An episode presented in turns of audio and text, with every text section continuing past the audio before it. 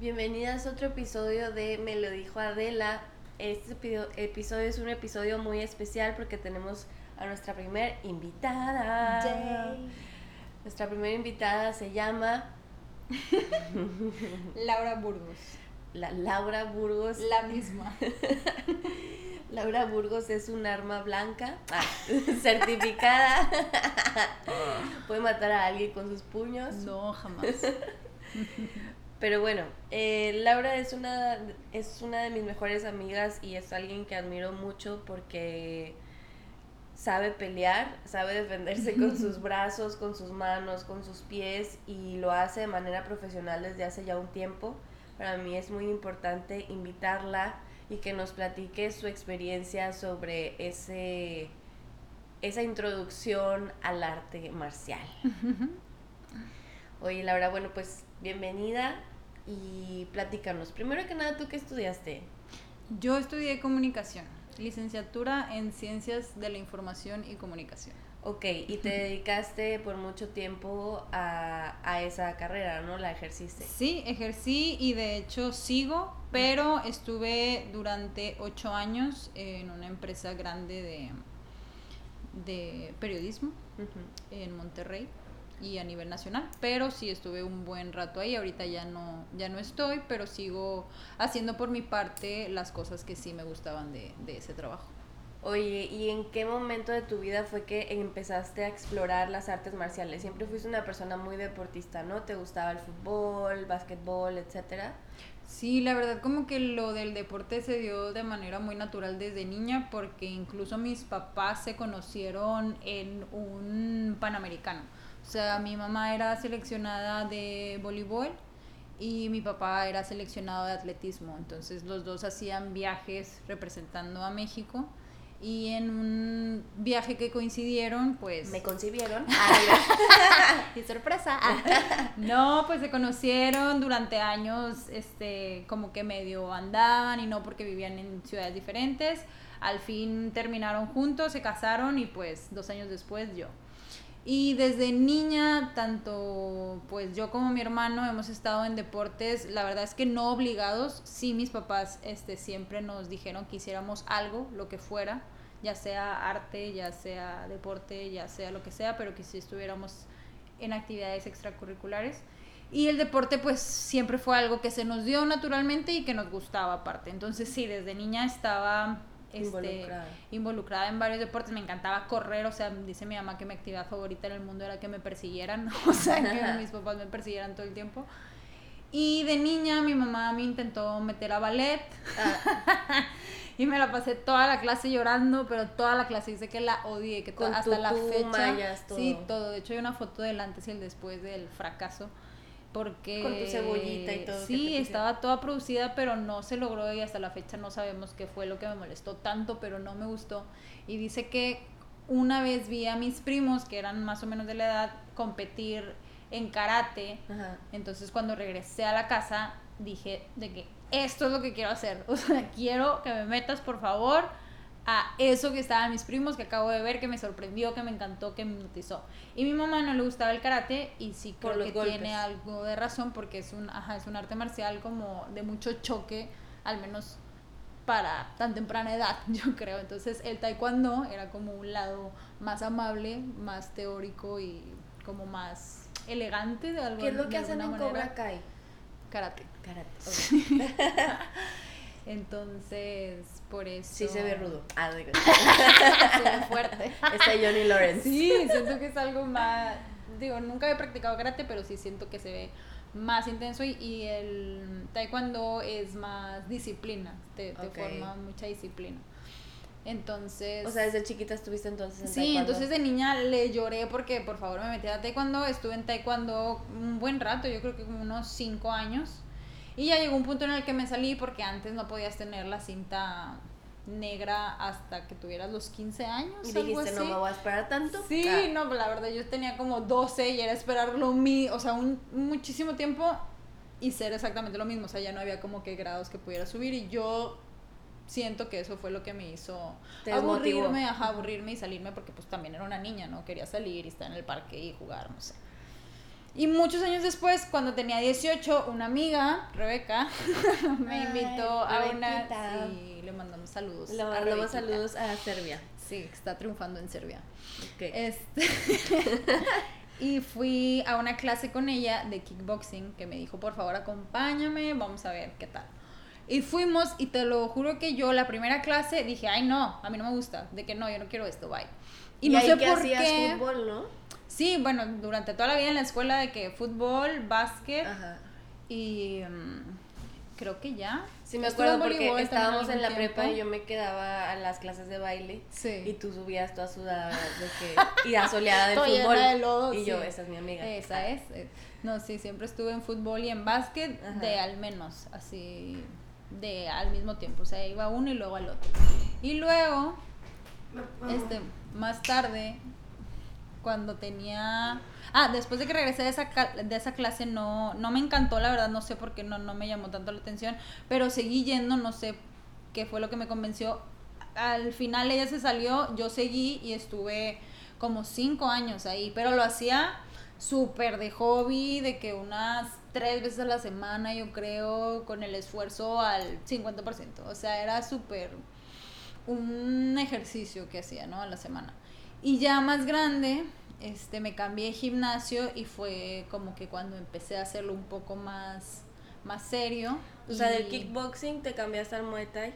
Me cambié a otro gimnasio que hacía varias artes marciales, entre ellas esas, y este sí me gustó más el Muay Thai y empecé a competir en Muay Thai y también como hace tres años aproximadamente, sin planearlo, salió una pelea, o sea, se cayó la pelea de alguien, se cayó me refiero a que una peleadora ya no pudo pelear en un evento y estaban buscando a alguien de un día para otro, de que mañana necesitamos una peleadora de tal, tal y tal. Yo coincidía con las características y me marcaron un día antes de que, oye, ¿qué onda? Mañana está esta pelea, es semi profesional, de que quieres o no quieres. Y como fue así todo tan rápido, fue que sí, ¿En cuánto sí, tiempo ok. tenías que prepararte para esa? En una noche, o sea, ya no había tiempo, era de que de un día a otro. Y siento que eso fue lo que a mí me hizo decir que sí. Siento que si me hubieran dado más tiempo para pensarlo, quizás no me hubiera lanzado. Como el rush de... Ajá, ese rush y esa presión de que ya, tienes que decir ya. Y eso fue hace me tres años. a- sí, aprox un poquito más. O- sea, hace tres años fue tu primer pelea. Semi-pro. Ujú. Ok, Laura, y nada más para darles un poquito de contexto, las artes marciales que mencionas, eh, ¿cuál- ¿Taekwondo forma parte de las artes marciales? Sí, es un arte marcial. Ok, eh, Muay Thai, Kickboxing, ¿cuáles otras? Pues también está el jiu-jitsu, está la lucha, está em, karate, que hemos dicho, o sea, son diferentes artes marciales. Pero pertenecen como a esa rama, ¿no? Ajá, todas pues son artes marciales, entran en ese rubro y MMA es el conjunto De todo. este, de varias, no tienen que ser Ah. de todas, pero es una forma, una modalidad de combate.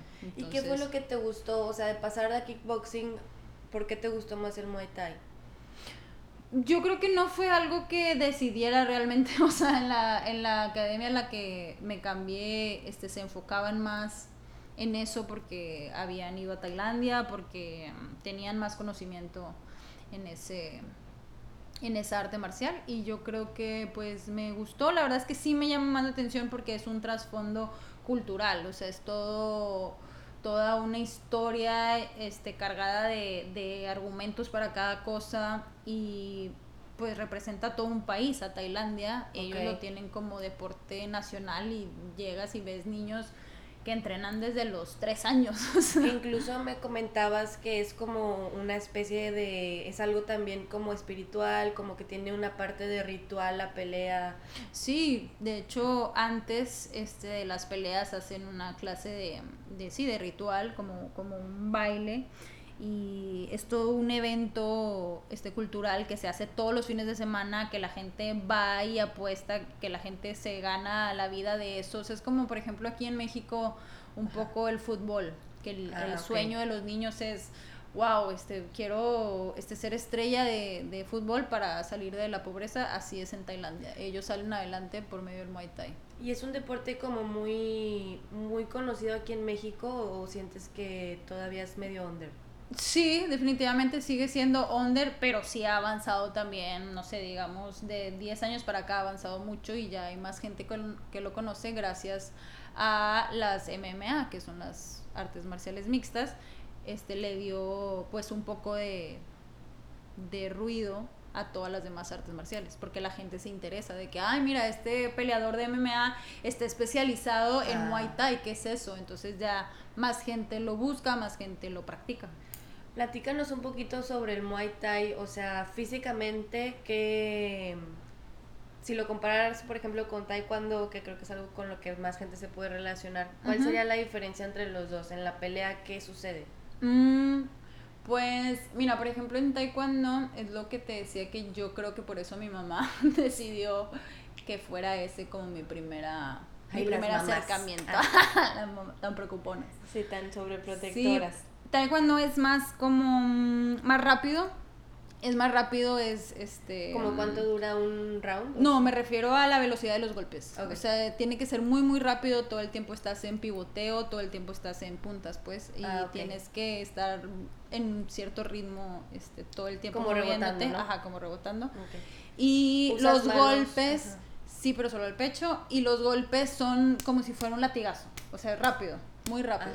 Y para mí esa clase de golpe igual y te duele, pero es como un quemón, ¿no? De que un latigazo. Y no es suficiente. Ajá, no, no, no, no que yo quiera, pero sí se me hace mucho más leve los golpes que hay en taekwondo a los golpes que hay mm, en, en Muay Thai, que es el choque de totalmente hueso con hueso. Ajá, casi hueso con hueso muchas veces. Este, sí hay golpes de puños a la cara, o sea, como que es un poco o un mucho más intenso este, la, la potencia de los golpes. Y hay un ritmo diferente también, el Muay Thai tiene un ritmo muy, muy específico. No estás en tanto pivoteo como dices que es este saltito. ¿o No, no estás en salto, estás en otra cosa como en el timing de Muay Thai, que es moviendo la cadera, este, como si fuera un péndulo, y este, estás en cierto ritmo. Cada quien también tiene su, su propio estilo, pero sí estás en puntas, nada más que no brincando todo el tiempo. Ok. ¿Cómo cuánto dura una pelea? Depende del, de la pelea como tal, ¿no? De cómo avance. Sí, pues no, realmente deben de ser este rounds de tres minutos. Ok. Y hay veces que es de tres rounds y hay veces que es de cinco rounds. ¿Hay una diferencia entre si pelean hombre y hombre, mujer y mujer o es igual?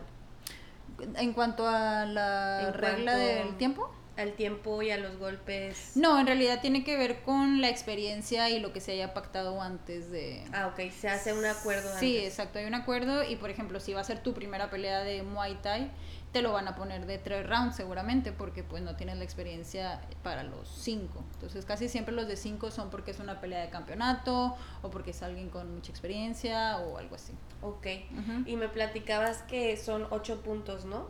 Sí, se le conoce como el arte marcial de los ocho puntos porque utilizas las piernas, los brazos, este, los codos y las rodillas. Chas.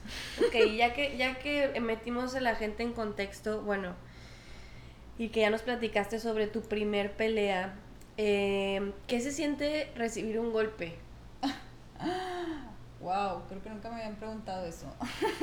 O sea, como si emocional, por ejemplo, yo lo yo lo relaciono con si alguien me hace algo, ah, ay, que empieza a llorar.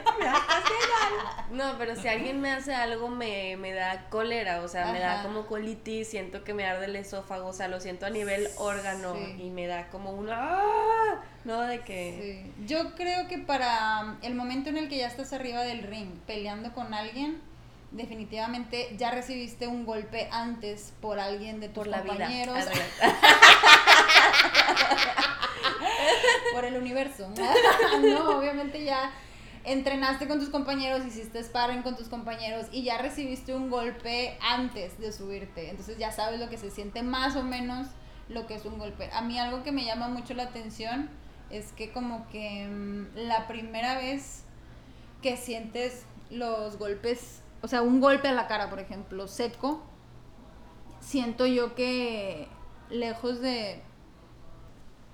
Siento que ya cuando estás arriba del ring ya recibiste golpes antes entrenando con tus compañeros, haciendo, sparring. Y como que algo muy interesante, o, que al menos a mí me pareció muy interesante, es que de las primeras veces que recibí golpes así en la cara, en seco, en el entrenamiento. Ajá, en el entrenamiento, o también en, en pelea, como que lejos de asustarme, fue como un darme cuenta de que la cara no es de cristal. O sea, soy como que sí. Ah, de que me gusta Tengo que me un problema.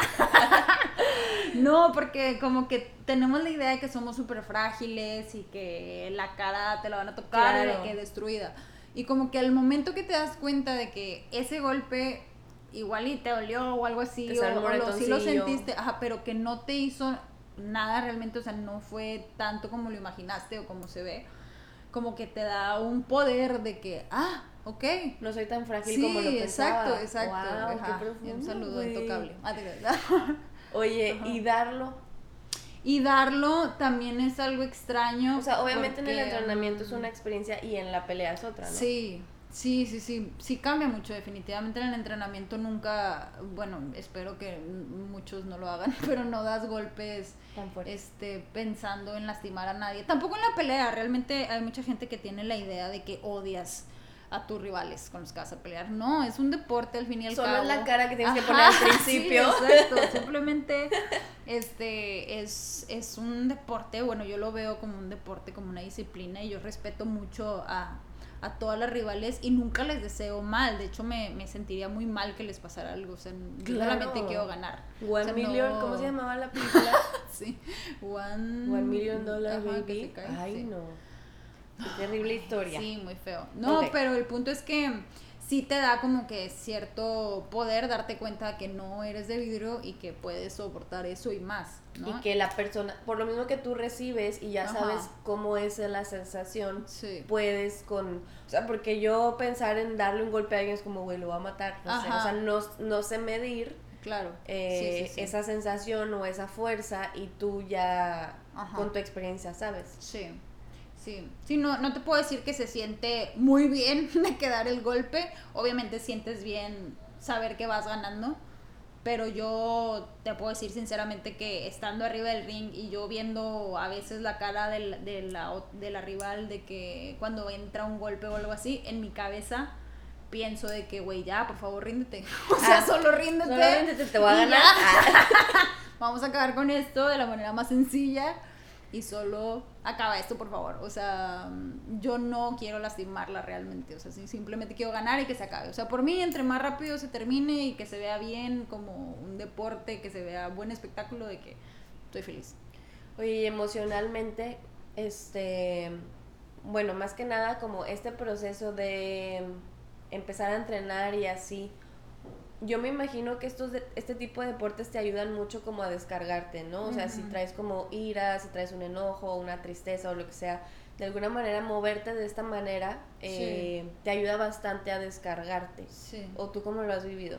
Sí, no, definitivamente como, como hobby, o sea, como ejercicio para la mayoría de la gente que lo entrena en el gimnasio, o sea que no pelea pues, es una descarga totalmente porque, no sé, terminas de trabajar o también si vas en la mañana llegas y golpeas algo y es pues liberar muchísimo estrés y hacer ejercicio obviamente te ayuda, todos sabemos que hacer ejercicio te quita estrés, encima dar golpes más, o sea, te libera. Oye, y no hay gente que, porque a mí me ha tocado, por ejemplo, en las clases de yoga, quizá hay gente bien ruidosa, saludos, ah, ustedes saben quiénes son. No, pero que, no sé, están haciendo una postura y es como una respiración súper fuerte y de que mm. gritan, o, bueno, no gritan, pero como que si gruñeran. Ahí en el, en el Muay Thai obviamente hay más oportunidad, bueno, y estoy hablando de una clase de yoga en la que solo la maestra habla y los demás respiran y se mueven. Sí, sí, sí. Pero en el Muay Thai sí hay más oportunidad como para de que, o sea, como que... Sí, claro, sacar tu foie, es lo que dices. Sí sacas como ciertos sonidos, ¿no? Sí, de hecho sí, cada quien tiene como que sus propias maneras de, de sacar la energía, de cansarse también, de respirar bofeado también. Y yo creo que es como una mm, ley no escrita que, que, no te juzguen. O sea, absolutamente nadie, y al menos yo lo he visto y yo no lo permitiría si llegara a pasar, pero nunca hemos volteado a ver a alguien o puesto cara a alguien o que te sientas tú juzgado por algo. O sea, simplemente cada quien puede hacer lo que quiera. Hay mucha gente que entrenando, por ejemplo, en patadas es muy fácil que te caigas, que te resbales. Hay gente que se resbala todo el tiempo y simplemente todos siguen con su... Ah, no se ríen. No, nadie se ríe, nadie dice nada, nadie cuchichea, o sea, como que es una, sí, es una forma, o sea, siento que pasan, cruzando el tatami y todos estando ahí somos exactamente iguales y todos pasamos el por esa es como el situación. tapete. Ajá, es el, sí. El tapete en clase yo. Ajá. Sí me acuerdo que una vez me, me invitaste y vomité. A la Y me inyectaron al suero el resto de la noche. No, pero a mí yo siempre he admirado que hagas esto y me acuerdo que una vez que fui a Monterrey, este, te dije, güey, yo quiero probar. Claro. Y ya sí. fui al gimnasio que tenían en, no me acuerdo, X, en otro lugar que no es el de ahorita. Sí. Y, y yo primero, o sea, mi sensación fue como estaba saliendo de mi zona de confort, fue como, güey, qué, qué pena. Ajá. Qué pena hacer esto, güey, que es-. Me van a ver tirar unos golpes todos débiles, de, no sé, o sea, como que sin fuerza. Y, y sí, justo lo que dices, o sea, tenía esa sensación de que nadie me estaba tirando un pedo y todo estaba en mi mente y era como, Sí. güey, no pasa nada. Y me acuerdo que te tocó contigo a mí, o sea, yo creo que dijiste, yo te ayudo, amiga. Por favor. Y a la hora que me tocaba como hacer esos, eh, ¿cómo se llaman? Repeticiones. Ajá, las- la combinación. Las combinaciones que nos ponían ahí de, patea- de patadas o, Golpes. o golpes con los brazos.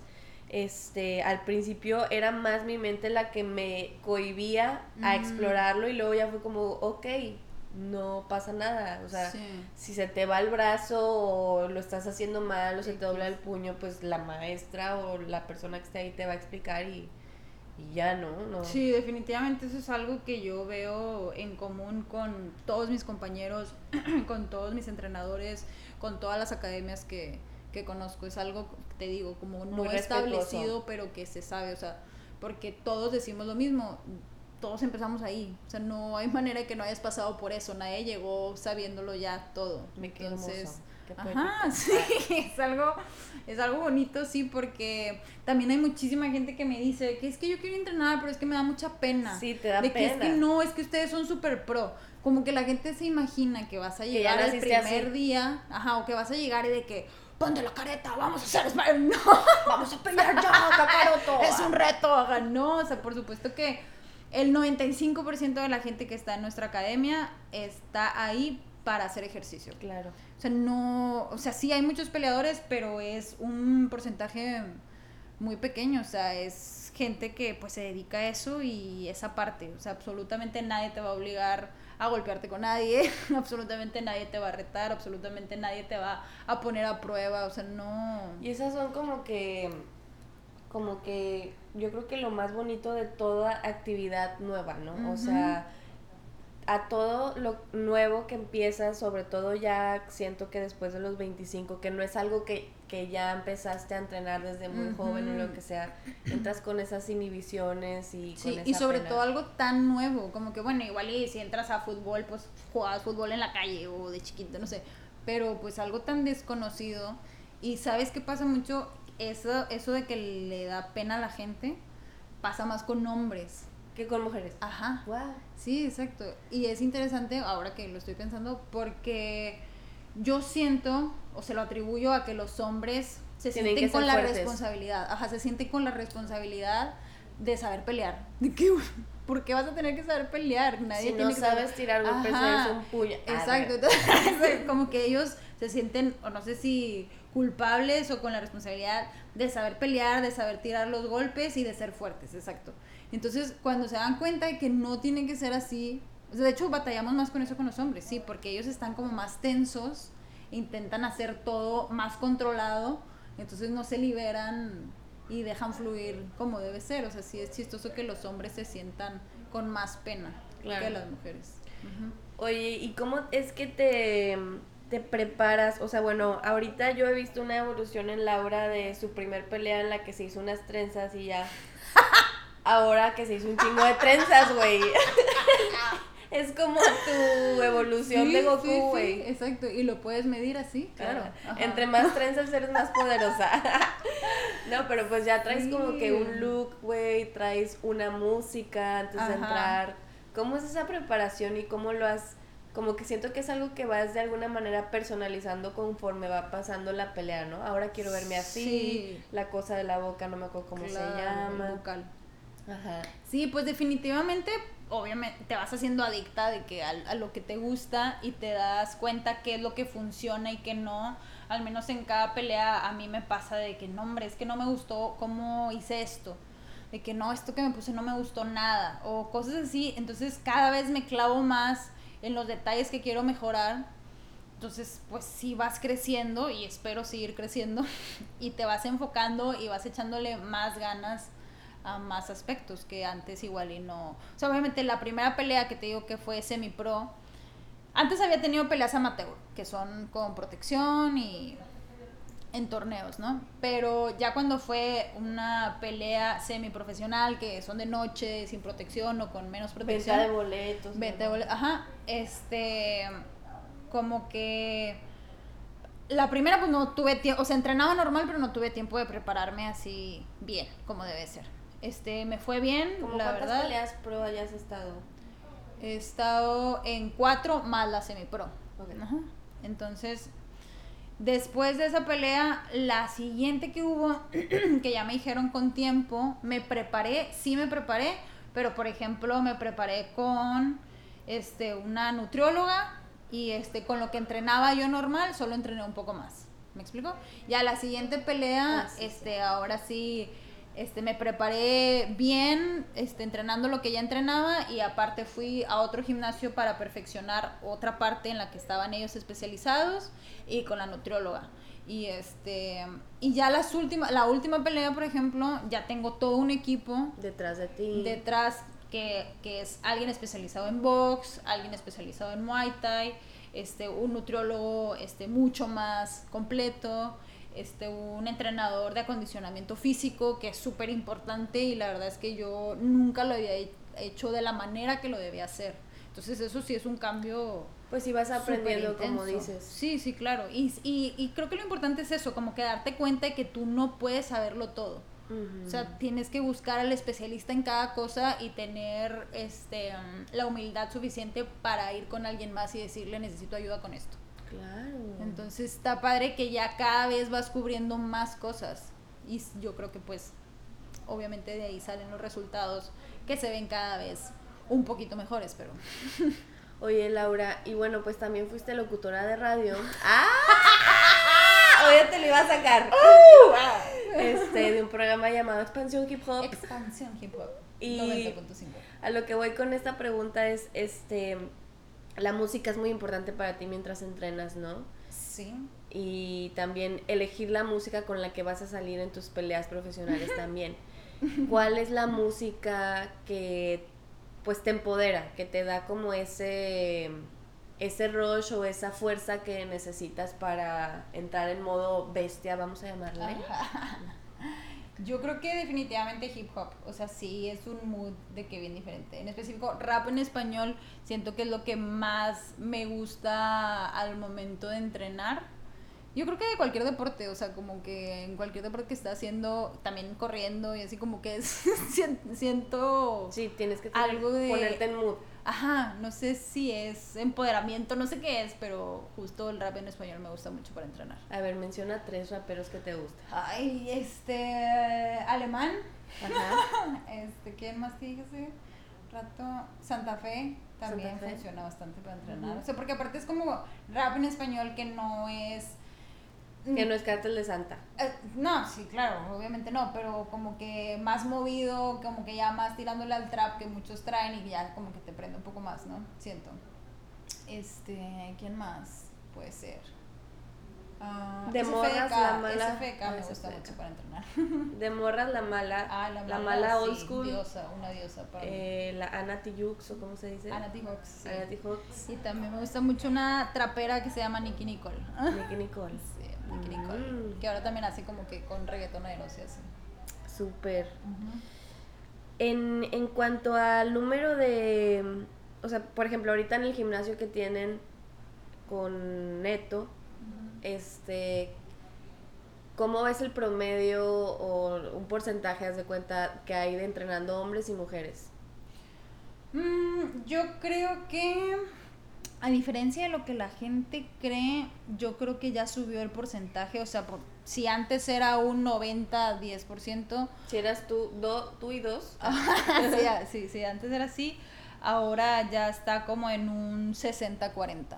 O sea, 60% hombres, 40% mujeres. ¿Y se acercan mucho contigo las morras de que se sienten más en confianza contigo o X? Mm, sí, siento que una vez que yo me les acerco, ya empiezan a buscarme más a mí, porque pues de toda la vida como que he tenido la cara muy seria. Ah, sí, sí. y este no, como que sienten que no, como que estoy de mal humor, no sé qué sienten, pero así que ellas lleguen, casi no, más bien yo intento siempre acercarme a ellas para pues abrir la conversación y que sepan que pueden ser mis amigas. Dirigirse conmigo. Ah, que no les voy a golpear. Que no voy a golpearlas.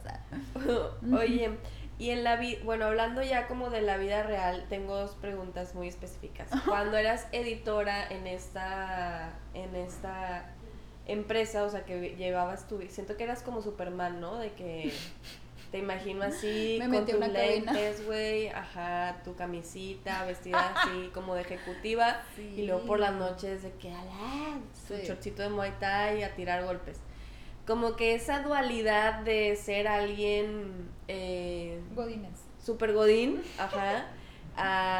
hola, soy, soy, este, practico Muay Thai profesionalmente, que... ¿Cómo lo sientes? Por ejemplo, cuando te haces las trenzas, cuando te hacías las trenzas era como, pum, te cambiaban la personalidad y entrabas en modo perra, güey, o yo siento que realmente tengo la misma personalidad en las dos, de que en las dos situaciones lo que cambia realmente es la ropa, como tú dices, de que había veces que salía corriendo cuando tenía pelea que tenía que entrenar, no sé, tres veces al día, tenía que entrenar en la mañana, luego me iba corriendo a la oficina y luego a la hora de la comida salía corriendo a entrenar y me bañaba y regresaba corriendo a la oficina y comía ahí en la oficina, pero haz de cuenta que seguía sudando, porque como me metí a bañar sudando, salí sudando y era muy chistoso pensar de que, wow, de que no puede ser posible, tienes que parar esto, o sea, tienes que elegir de que una, porque era demasiado. Y regresaba en la noche y otra vez entrenar, entonces sí, era estar sudando todo el día básicamente. Pero no, yo siento que tengo la, la misma personalidad, de hecho muchas veces este, me regañan porque quieren como que yo entre en un mood justamente para la pelea como más agresivo.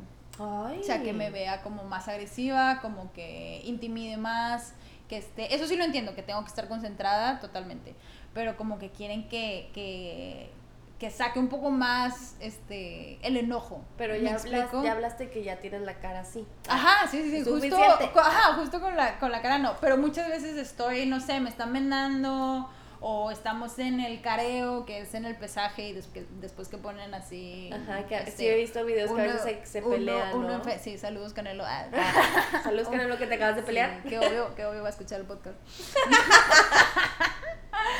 y este um, y como que hay veces que estoy en esas situaciones y me río de que porque me da risa todo o volteo y digo una estupidez o algo así y me regañan de que no es que tienes que estar de que en mood salvaje y pues realmente no soy así, o sea, no entro en ese mood hasta yo creo que unos segundos antes de, entrar al ring o ya estando en el ring. Ay, yo sí te, que te he visto pelear muy poquitas veces, la neta sí me da miedo, o sea, porque sí percibo en ti una energía súper dominante, güey, o sea, como que te transformas, te ves así como no sé, muy, muy animal, ya sabes. Sí, es como, si como si fuera una posesión, ¿no? De los ojos, de, de repente. Sí, te veo así como, como un, te veo como un jaguar.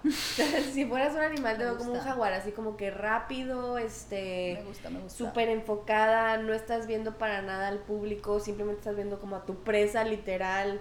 De repente le avientas un Ay, no, eres muy, muy cabrona. Es que definitivamente creo que ese es el mood en el que debes entrar y que la mayoría de los peleadores entran, porque estando ahí arriba, ya sea un torneo amateur este, de niños de 12 años, no importa lo que sea, estando ahí arriba te cambia el chip de que, ok, esta persona enfrente de mí quiere lastimarme.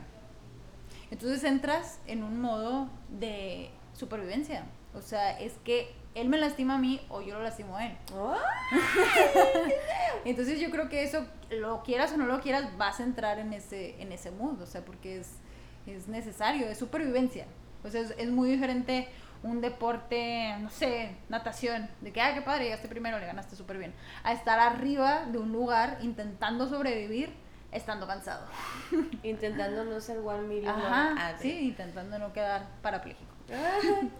Oye, y en la vida urbana, o sea, en la vida real, ¿te has topado con situaciones en las que, bueno, sabemos que existe el acoso en México, sabemos que hay viejos cochinos en la calle, güey, que te gritan o así. De alguna manera saber esto te da cierta seguridad, te da cierto así como no me va a pasar nada, o sea, como que te sientes más más segura de que no puedas ser una víctima de este tipo de situaciones o cómo lo percibes? Sí, la verdad es que es un tema muy difícil porque yo siempre se los digo, este, nosotros ahí en la academia también siempre lo decimos, nunca vas a cruzar esa línea de no me pueden hacer nada. Claro. De que soy invencible, soy Superman, porque simplemente no somos ni, ni, ¿cómo se llama? Ni, o sea, no estamos exentos de, de una pistola, de una navaja, de... Claro, o sea, siempre tú tienes tu arma blanca que son tus puños. Ah. Sí, pero siempre va a ser más peligrosa una pistola, por ejemplo. Entonces, obviamente la recomendación siempre va a ser no creerte Superman. O sea, no hay manera de que vayas a hacer antibalas. Pero sí siento que te da cierto empoderamiento. De que ya sabes tirar un golpe. Que, ajá, que ya sabes al menos tirar un golpe y que hay algunas herramientas que puedes utilizar y que te van a servir no para ponerte al tú por tú con un hombre, porque biológicamente va a ser más fuerte, más grande, lo que sea, pero sí para que te dé unos segundos que pueden hacer la diferencia para que tú corras o para que tú pidas ayuda o para lo que sea. ¿Me explico? Entonces, ese, ese plus de unos segundos puede hacer toda la diferencia. Y sí creo también en temas como de acoso, como tú dices, este, sí te da cierto empoderamiento, este, no sentirte todo el tiempo frágil y no sentirte de que tienes que agachar la mirada y no sentirte de que qué voy a hacer si pasa esto. O sea, por ejemplo, si ahorita alguien te grita algo en la calle, ¿qué haces? Sí, volteo y, le, digo de que qué pasó, de que qué, necesitas o qué, qué, qué onda. Y sabes que también y te, siento... alzas las, playeras, ¿no? Para que vean tus músculos. Y también siento que ya no mucha gente lo hace. No sé, digo, por mi cara de perro también, pero no sé si, si ha bajado a raíz de que pues, me veo un poco más grande. Yo creo que también es como la seguridad. Hay una seguridad que transmites. Sí, justo. El caminar ya no te ves frágil. Ajá, te, te empodera, te lo juro, este, estar entrenando, saber que estás en forma saber que sí, que puedes hacer algo, caminas diferente, ves diferente, volteas a ver a la gente diferente, porque sí, lamentablemente, este, muchas mujeres como que, no sé, agachamos la mirada o nos sentimos menos o no sé, con miedo, justificado, por supuesto, pero sí como que sacar el pecho y hacer los hombros para atrás y sentirte más segura hace que se reduzca la gente que te va a estar molestando. Claro. Sí, recientemente yo tuve un episodio en el que me un señor me dijo cosas y, y sí, justo es eso que comentas, o sea, mi primer reacción fue como agachar la cabeza, sentirme incómoda, sentirme en peligro y fue como vete de aquí ya y no digas nada. Y luego ya después agarré el pedo y dije, no, güey, ¿por qué? O sea, la calle es de todos, no tengo por qué estar soportando ese tipo de cosas, pero sí me entristeció mucho no sentirme con esa con esa fuerza y con esa seguridad de responder, ¿no? De que si le respondo y me quiere llevar o lo que sea, le puedo tirar una patada. No, no puedo. no, Definitivamente no, no voy a ser un chaturanga, güey, un guerrero, así, guerrera. no. Pero sí creo que es importante que como mujeres, sobre todo en estos tiempos en los que todavía no es México la verdad es que no es un espacio seguro para nosotras. Eh, tengamos alguna que otra herramienta para defendernos. Sí, claro. No, o sea, como te digo, nunca va a ser 100% estás preparada para un encuentro en el que vas a salir victoriosa, no. Y no tampoco es seguro este, sentir eso, porque si no, pues le pierdes el miedo a muchas cosas. Pero sí definitivamente es mejor saber algo a no saber nada. Entonces, pues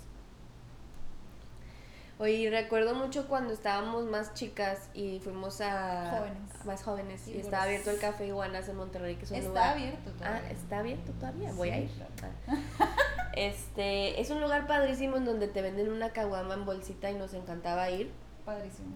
Y, y esa fue la primera vez que yo agarré el pedo de que lo que estabas tú entrenando era importante, porque quiero que nos cuentes esa experiencia desde tu perspectiva, porque yo la exagero un chingo.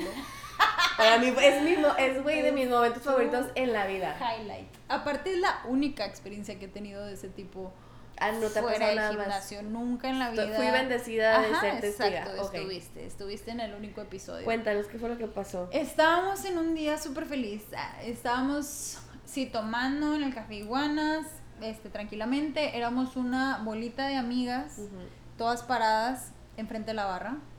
Y había un sujeto en particular, grande, como, no sé, unos, ¿qué? 60, 65 años. Se veía grande, extranjero, Ajá. muy borracho Y alto. como ajá, alto, caminando alrededor, como viendo, tratando de enfocar en su borrachera a ver qué hacía, ¿no?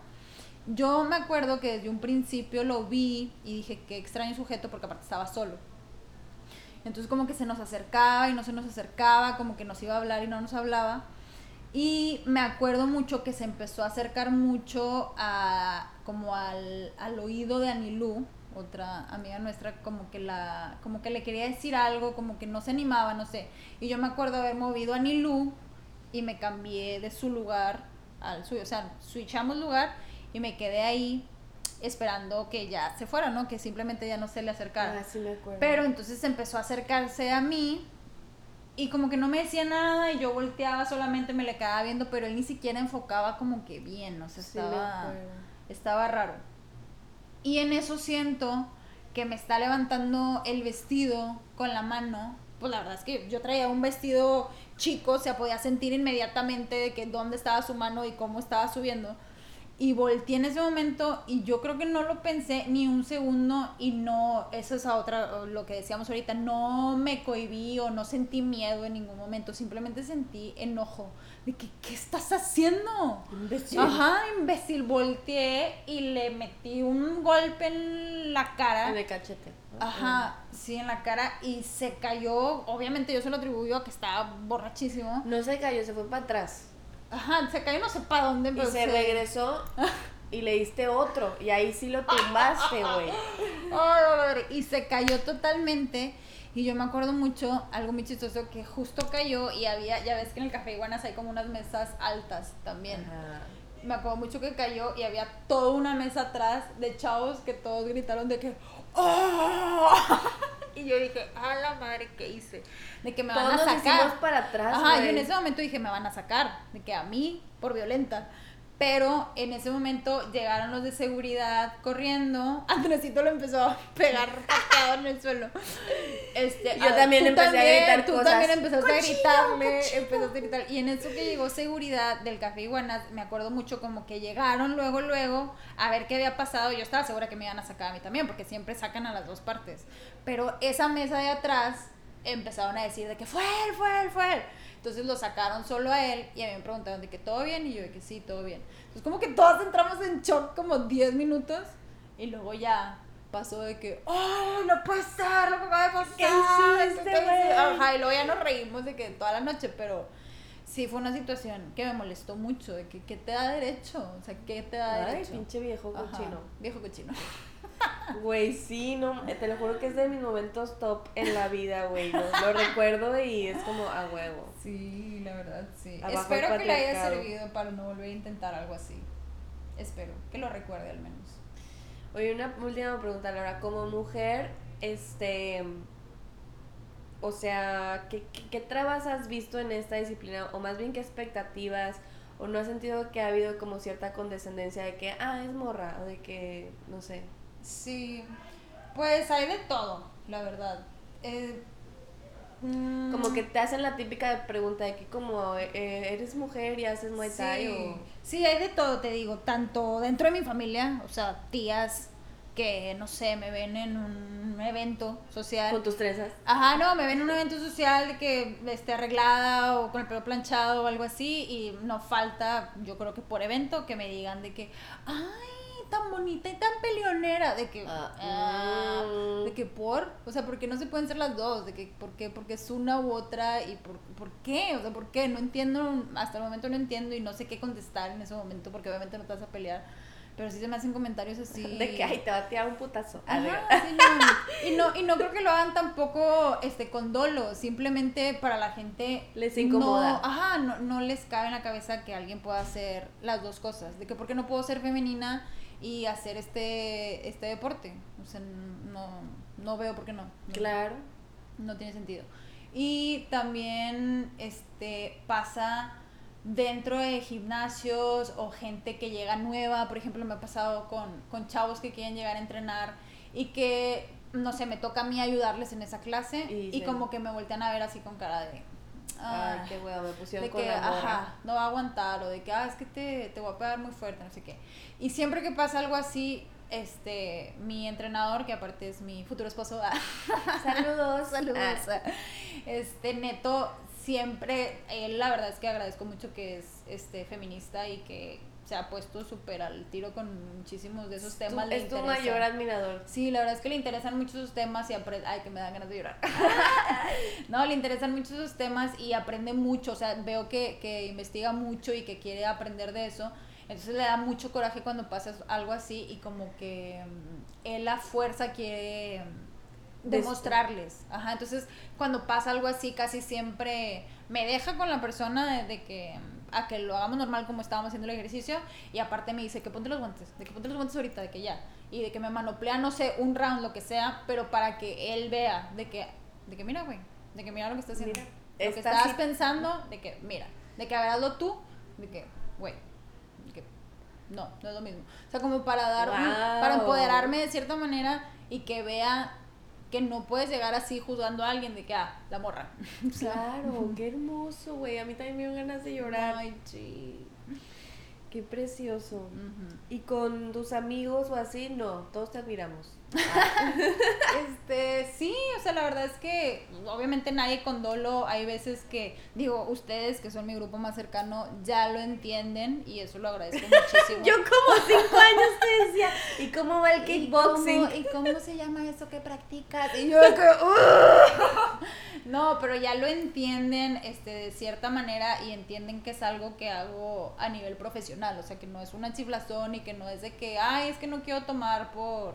Ajá, te presionábamos por, por para sangrona, tomar. ajá, o de que no, es que no me quiero desvelar porque mañana entreno, de que, ay, pues no vayas, o sea, cosas así que ya las entienden, que tengo que hacerlo, o sea, es no lo es que te porque, gusta, es lo ajá, que te y lo hago porque me gusta, exacto, no es como que estoy sufriendo, o sea, yo lo hago porque lo elegí, o sea. Te gusta ser disciplinada Ajá. con, con eso, ¿no? Sí, exactamente. Igual hay otros grupos como que todavía no lo acaban de entender y este sí son un poco más de que, ay, ¿por qué no viniste? De que, ¿por qué no te quedaste más tiempo? O muchas amigas de que, ay, te vas a ir bien temprano otra vez. Así como que Si nosotros te juzgando. hacíamos eso antes. juzgando justo eso. Y entiendo que no es como que... Es que no hemos encontrado nuestra, nuestras pasiones. O sea, yo siento que también como sociedad falta mucha esa exploración de entender que hay cosas más importantes que la peda. Ajá, sí, claro, ¿no? Y crecimos también todas y nos dimos cuenta de que, ah, pues cada quien tiene como que Su área. Ajá. Sí, totalmente. ¿Y, tus, ¿Y tu familia, o sea, a tu mamá no le cuesta verte pelear?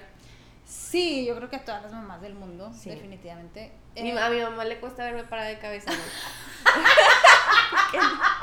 Hasta la fecha, o sea, 10 años practicando yoga, güey. No puede ser. Saludos a mi tía Pati. Oye, es que yo creo que sí, es difícil para todas las mamás, obviamente, ver a sus hijos. Mi mamá nunca va a las peleas, nunca nada, porque se pone muy nerviosa. Y también le cuesta, pero sí sé que lo intenta, o sea, le, le cuesta entender por qué me gusta a mí ese deporte. O sea, que- Ok. o sea, lo que me dice o me decía hace años de que, ay, es que ¿por qué no practicas otra cosa? que ¿por qué no te gusta algo El ballet, más algo. normal? Ajá, sí. O sea, que sí le cuesta, pero pues yo creo que ya lo entendió y ya se dio cuenta que claramente me gusta, pues ya llevo más de 12, 13 años en esto y pues siempre me han apoyado, o sea, obviamente estoy agradecida de que sean deportistas porque Lo entienden. saben, ajá, qué sacrificios conlleva. Y mi papá, por ejemplo, es súper, súper consciente de todo y a mí me llena de ternura que como que se emociona con muchas cosas y yo le puedo contar a él de que no, es que ahora en el acondicionamiento me pusieron esto, de que wow, ¿y eso para qué es? O sea, como él lo hizo en su momento y fue súper seleccionado y estrella en su rubro, o sea, como que entiende muchas cosas que yo Ah. paso. Ajá. Oye, ¿qué sigue ahorita? O sea, ¿vas a seguir de pro? Eh, ¿Tienes una pelea próximamente? ¿En dónde va a ser? ¿Quieres explorar otras artes? Sí, ahorita voy a ir a un nacional de. Muay Thai, que ese es a nivel amateur, que es con protección. Ok. Pero pues la verdad es que es un nivel Sí, ya súper pro. Ajá, es muy bueno. Voy a ir a ese en octubre y todavía no estoy segura si va a haber o no va a haber una pelea pro de Muay Thai en noviembre aproximadamente. Pero esa está en duda porque al parecer todavía no hay contrincante y también porque me caso en diciembre. Entonces, No queremos con ojo morado. para saber qué va a pasar. Ajá. Pero sí, fíjate que justo con la pandemia estuve entrenando muy fuerte porque pues nosotros teníamos la, la fortuna de tener el gimnasio en casa, entonces nunca dejamos de entrenar y también ya que se aligeró un poco todo, entró una compañera que practica MMA y como yo era su compañera de entrenamiento, tenía que entrenar ciertas cosas que yo no hacía antes, como lucha y cosas así. Y me empezó a gustar, entonces sí entró un poquito Esa espinita. en la espinita de que, ay, igual y en algún momento una pelea de MMA para ver qué se siente o algo así Wow. como, como diferente, porque también es algo totalmente diferente. Yo veo como que las MMA como un espectáculo. Sí, es, el, el Muay Thai es más under. Sí, el Muay Thai es como un deporte, es una cultura y el MMA es un espectáculo. O sea, es un show y está padre, también tiene sus cosas padres, claramente. Claro. Y sus retos, por supuesto. Qué chido. Ojalá que sí vayas para allá. Sí. Digo, obviamente tendría que entrenar muchas cosas que, que no entreno y que no sé nada, pero pudiera ser. Oye, Laura, ¿y cómo te encuentran en, en Instagram? En Instagram como Laura Burgos, o sea, Laura con doble A. A. Burgos. Ajá. Ok, ¿y cómo se llama tu academia? Bueno, que, que tienes con tu futuro esposo. Sí, se llama Downtown Dojo. ¿Dónde se encuentra? Estamos en Barrio Antiguo, en Monterrey. En Monterrey. ¿Y en Instagram están como? Downtown Dojo solamente con la separación de un punto. Downtown.dojo. Ujú. Tienen este clases en tres semanas. Sí, de hecho todos los días de lunes a viernes y estamos en cuatro horar- horarios ahorita, a las 6 de la mañana, a las 7 de la mañana y en la tarde a las 7 y a las 8. Súper. Y acá en Mérida, para la gente de Mérida, eh, ¿conoces a alguien que, que, mm, ¿cómo se llame? Pues comparta esta disciplina acá. Sí, de hecho he tenido la oportunidad de venir aquí a Visitarme. A, a visitarte y este Y te vas a las 8 de la mañana a entrenar y Exactamente, yo y, digo, tú wow, me, y me odias. no, es cierto. no, ya no, ya Te no. recibo con, hot, Sí. con, con hotcakes. Sí, ahora sí ya me, me super recibiste y me, me comprendiste.